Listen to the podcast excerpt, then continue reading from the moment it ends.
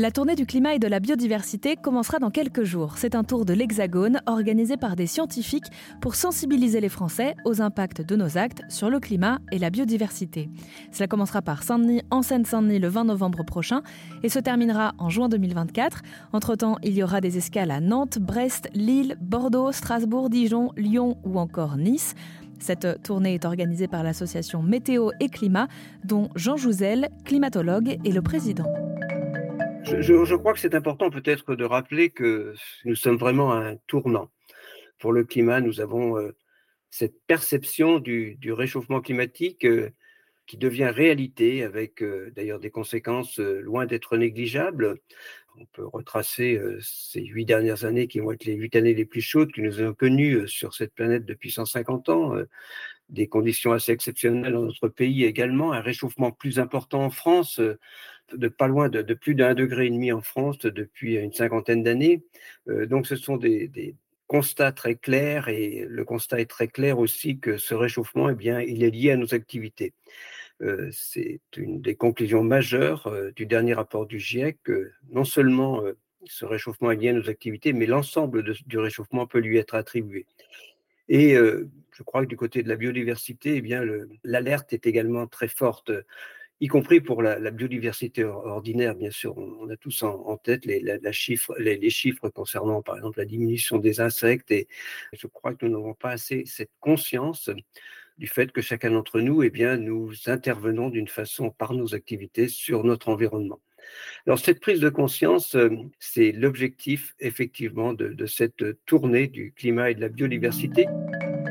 C'est la première édition de cette tournée du climat et de la biodiversité et pourtant, cette exposition itinérante n'est pas nouvelle. En 2015 et 2018 déjà, des scientifiques toulousains avaient lancé le train du climat suite aux différentes COP et parmi ces messagers du climat, comme il s'appelle, il y avait Serge Planton que l'on retrouve cette année puisqu'il est le responsable scientifique et éducatif de cette nouvelle tournée du climat et de la biodiversité on reprend le concept que l'on avait euh, donc mis en place à ce moment-là, c'est-à-dire une médiation directe entre les scientifiques et différents publics autour d'une exposition itinérante. Donc, une, des grandes nouveautés, c'est qu'on on ne traite pas cette fois que le climat, mais effectivement le sujet qui est très lié aussi, euh, même si c'est aussi un sujet en soi, celui de, l'érosion de, la biodiversité. Alors en fait, il, s'agit de, sensibiliser, de débattre sur ces questions en allant des constats jusqu'aux solutions, jusqu'à des, des avenirs désirables, on va dire.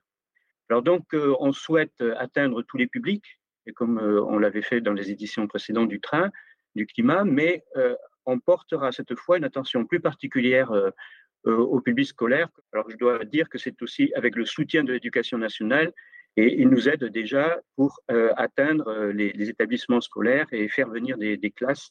Et donc on aura des créneaux sur lesquels les classes d'ailleurs peuvent déjà s'inscrire on vise euh, directement les écoles primaires du CM1 et CM2 jusqu'à la terminale en passant par le, par le collège.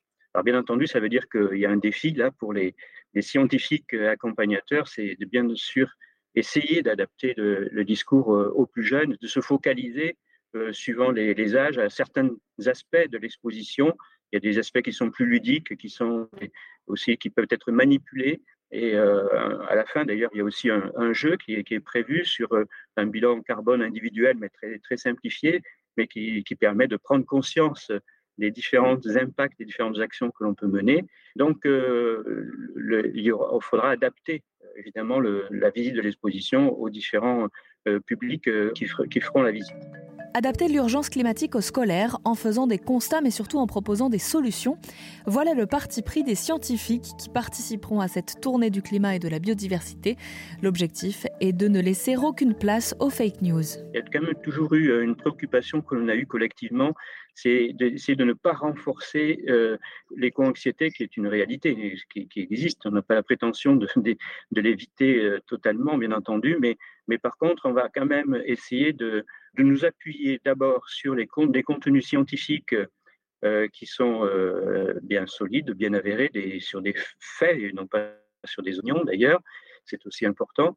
Et donc, dans, de cette présentation en particulier, on sera amené, il y aura un panneau qui expliquera que peut y avoir des, finalement des messages qui sont inutilement anxiogènes, qu'on souhaite euh, corriger, donc en, nous appuyant justement plutôt sur les, sur les données de la science. Alors je fais référence à, à ce qu'on a entendu parfois, il ne nous reste que trois ans pour garder une planète viable, un message qui avait été attribué euh, au GIEC, finalement est une déformation de ce qui avait été écrit dans, dans les rapports du GIEC, comme euh, on essaie de le dire dans une tribune du Monde, je crois que c'était des, des auteurs justement du rapport qui disait non, ce n'était pas euh, effectivement cela que disait le GIEC, même si, bien entendu, et dans le rapport du GIEC, on trouve euh, aussi la nécessité d'une urgence à agir.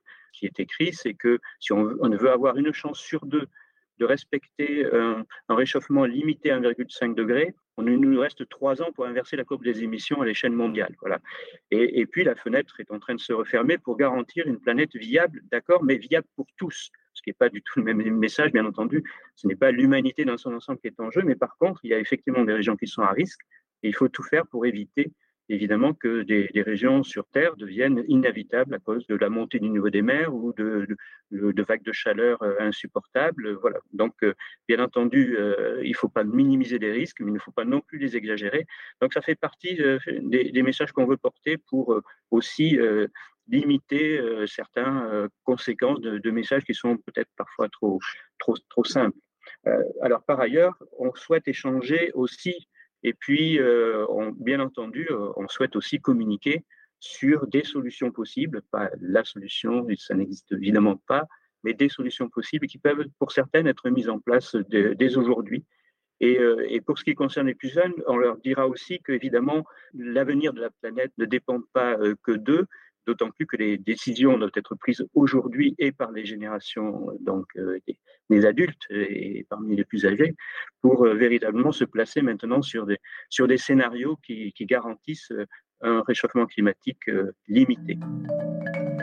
La tournée du climat et de la biodiversité commencera donc le 20 novembre à Saint-Denis, en Seine-Saint-Denis. Au total, 12 villes étapes recevront ces scientifiques qui ont choisi d'aller à la rencontre des Français, répondre à vos questions sur le climat et la biodiversité.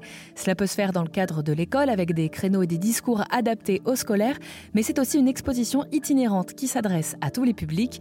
Toutes les dates n'ont pas encore été communiquées par l'association Météo Climat, mais on peut d'ores et déjà citer certaines destinations. Cette tournée du climat et de la biodiversité passera donc en 2023 par Saint-Denis, Nantes et Brest, et puis on la retrouvera en 2024 à Nice, Dijon, Lyon, Grenoble, Lille, Bordeaux ou encore Strasbourg.